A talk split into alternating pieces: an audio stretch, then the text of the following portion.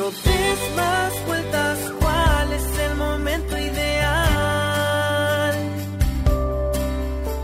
La vida es lo que vos estés dispuesta a encontrar.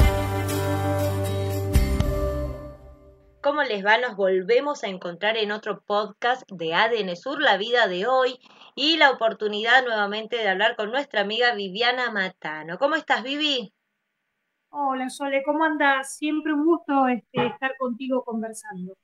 Por supuesto, y ya una fija. Esta segunda temporada, Vivi Matano, no te voy a dejar en paz porque se me ocurren 20.000 temas para hablar y siempre buscando desde tu visión del coaching, ¿no? Y herramientas para vivir en el aquí, en el ahora, en la práctica. ¿Qué nos podés decir para, para ir resolviendo quizás algunos temas que, que con estas distinciones que vos nos podés traer eh, seguramente las podemos incorporar y podemos sacar algo bueno. A ver, y me viene a la mente, Vivi, ¿cuántas veces decimos que sí cuando queremos decir que no? ¿Por qué tenemos esto de que nos cuesta tanto decir un no? Bueno, la verdad que es un poco como vos decís, ¿no? Ya que yo hace 15 años, solo que me dedico a, dar coaching y a entrenar en, las empresas y trabajar, bueno, con, con muchos ámbitos, ¿viste? empresariales, instituciones, etcétera.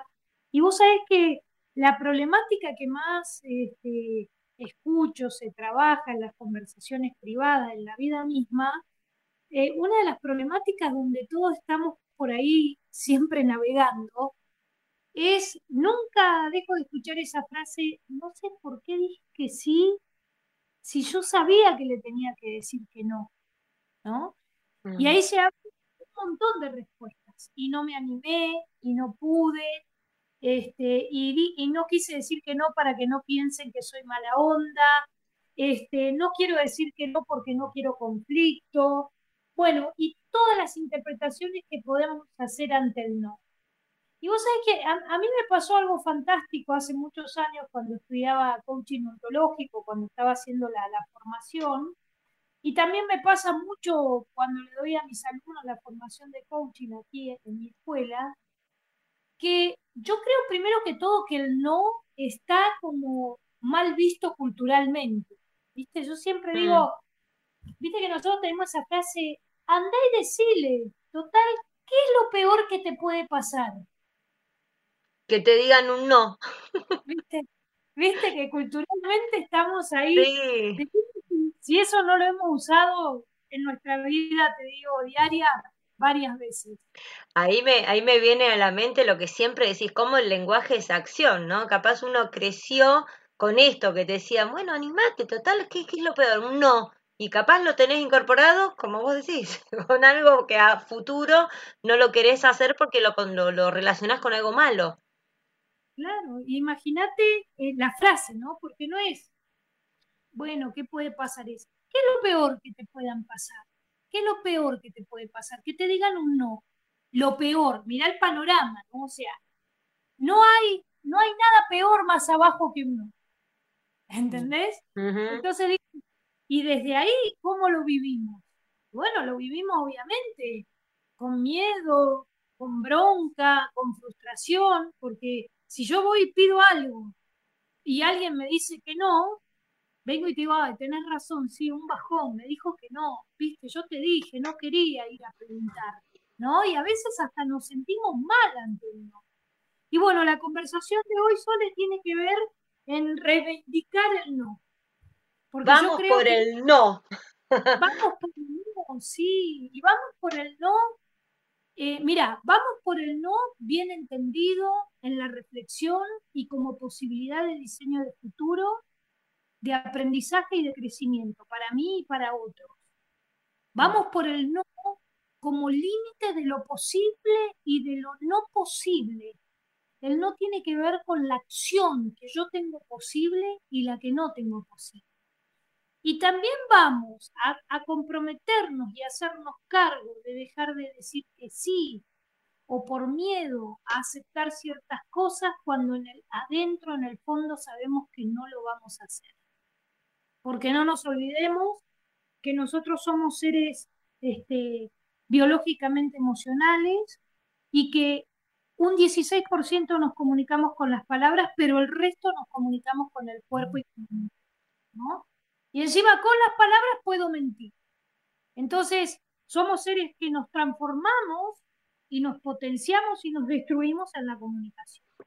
¿Y cuántas veces digo sí cuando yo a gritos adentro mío siento que no?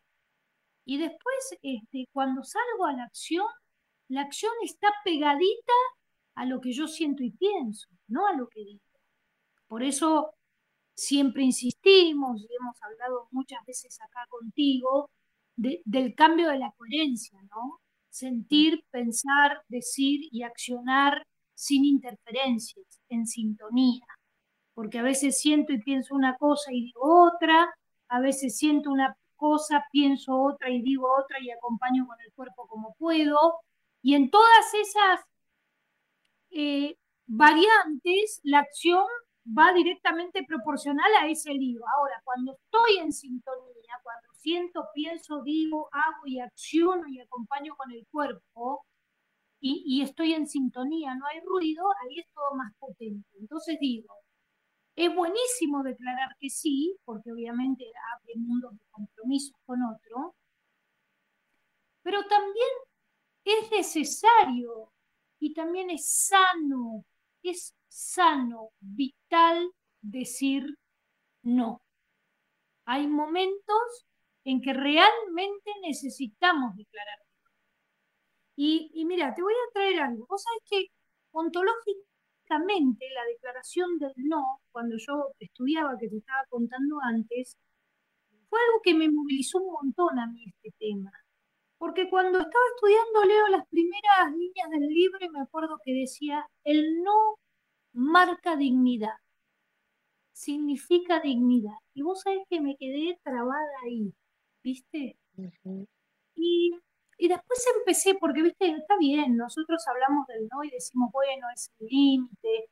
Y, también cómo estamos relacionados con él, ¿viste? Lo que pasa es que yo a mi pibe le digo que no, mira, este el no, ¿sabes qué? Cada vez que le digo que no, no me escucha, no me da bolilla. No, dale, mamá, no, no, no vas a ir, no, no vas a ir, dale, déjame que estoy hablando con mi amiga, no vas a ir, dale, mamá, dale, bueno, bueno, anda a decirle a tu padre, si tu padre te deja andar, viste, nosotros tenemos un no muy flojo, ¿no? Un no que parece ni, un no que a veces, viste, a veces suena como, como no y es un sí, no sé si te pasa en tu casa o en tu ámbito laboral. No, no, pasa, por eso justo te iba a preguntar si el no hay que justificarlo, porque a veces te piden la justificación y decís, no, no porque es no, y tampoco te creen en ese no. claro, bueno, digo, mira, el no, primero que todo, es marca dignidad, ¿sí? Y el no tiene que ver con lo que yo tengo posibilidad de generar y con lo que no tengo posibilidad de generar. Y también el no me ayuda a mí a aceptar en dónde me puedo comprometer, por eso tengo la declaración del sí, y en dónde no me puedo comprometer o no quiero comprometerme o no elijo hacer eso. ¿Entendés? El no simplemente es una declaración que me pone a mí, mira qué loco, empoderada ante mí y ante los demás. Empoderada no para pelear, empoderada para brindar de mí en elección con tranquilidad lo que elijo o no elijo empoderada de manejar un no y no moverme de ahí, por más que me digan, eh, qué mala madre, está mal, no tenés que ser tan estricta, cuando yo sé por qué digo que no. Y no usar un no como enojo, viste que a veces yo tengo conversaciones individuales con la gente o en los cursos y me dicen, ay, yo para decir que no, te lo tengo que decir, no, te dije que no, viste, como con un tono muy fuerte, como corporalmente acompañar ese no, este, como vamos a pelear, ¿viste? Porque si mm. no, no lo podemos sostener. Y en realidad, el no lo deberíamos sostener como el sí, porque ahora solo vamos a ir más profundo, mira. Yo siempre te hablo de, tu familia o, o, de tus niñas y de tus niños porque, bueno, para vos es siempre lo que más te moviliza y siempre me traes ejemplos muy lindos desde ahí. Pero digo, ¿te ha pasado que le has dicho a tus hijos que no en algún momento, incurrir ese límite que sí y no haber podido cumplir o, estar totalmente desconforme con lo que pasó? Sí, Un montón de veces, lamentablemente, sí. Bueno, viste, en principio, eh, mamá, comprame tal cosa, o un pedido de alguien, che, hagamos, y vos decís, no, no, mira, ahora, qué sé yo, esto no lo puedo comprar. Y en realidad no querés explicar más, porque la economía, el manejo de la economía, eh, el manejo del dinero, las decisiones que vos tomes con tu pareja, no son decisiones de los niños, ¿sí? Mm. Ni de los adolescentes. Sin embargo, siempre van a preguntar, pero dale, ¿por qué? ¿Por qué? ¿Por qué? Porque bueno, ellos quieren algo y la van a pelear, ¿no? Y mm. entonces de repente no es un problema ni para hacerle frente, ni para resistir, ni para castigarlos. Es simplemente que no podés o no elegís comprar eso porque lo ves innecesario, porque no te alcanza, no sé la circunstancia, pero es válida, ¿no?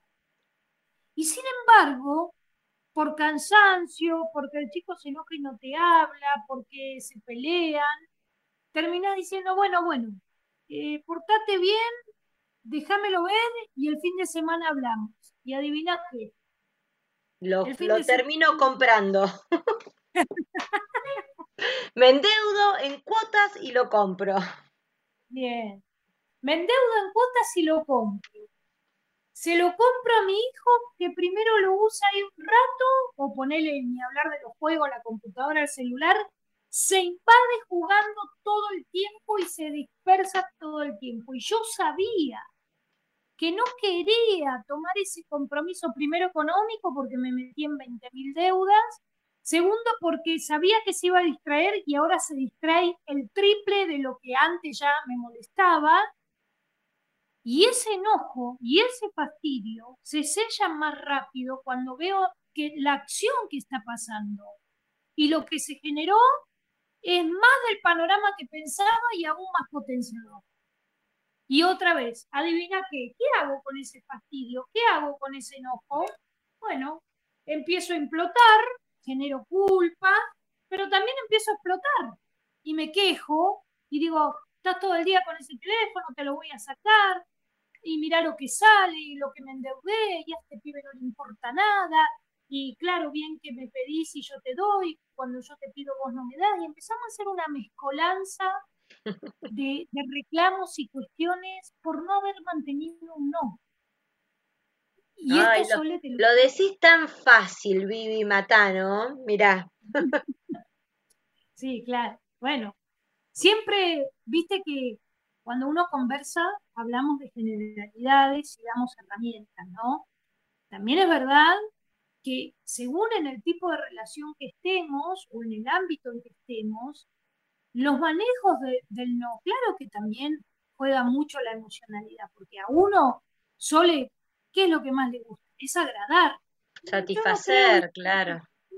Yo no creo que haya gente que no quiera agradar por más que diga, no, no, a mí no me importa, yo no quiero agradar. No, viste, uno en los ámbitos, por ejemplo, en el mira, y mira en los ámbitos, ¿no? En el ámbito laboral, Decir que no es imposible porque es tu jefe y te pagan para eso. Me gusta, el no marca dignidad, el no es un acto de amor, el no valida al otro. Eh, esta herramienta ¿no? que nos trajiste en este podcast para, para darle mm, esa entidad, ¿no? esa fortaleza que tenga la, la, el querer decir no cuando lo querés decir o el sí, ¿no? Tan fuerte. Así que ella es Viviana Matano, coach ontológica. En los comentarios en nuestro grupo de Facebook, en, cuando lo posteamos también en, en Spotify, vamos a poner todos los datos de contacto para que sepan de su escuela haciendo, sus datos de redes sociales, porque la verdad que está bueno, Vivi, eh, tener un acompañamiento y aquel que se quiera acercar a vos que pueda contactarte. Te agradezco muchísimo por este hermoso podcast, por este tema y por todo lo que nos trajiste en el día de hoy. Nos encontramos en el próximo capítulo, ¿te parece? Dale, Sole, cuando quieras, siempre un placer. Te mando un beso enorme y, y a todos los que nos están escuchando, ojalá que sea una herramienta valiosa. Mi nombre es Sole Chorni, esto es la vida de hoy. Si te gustó, nos encontrás en el próximo capítulo en estos podcasts originales de ADN Sur. Hoy es el momento ideal.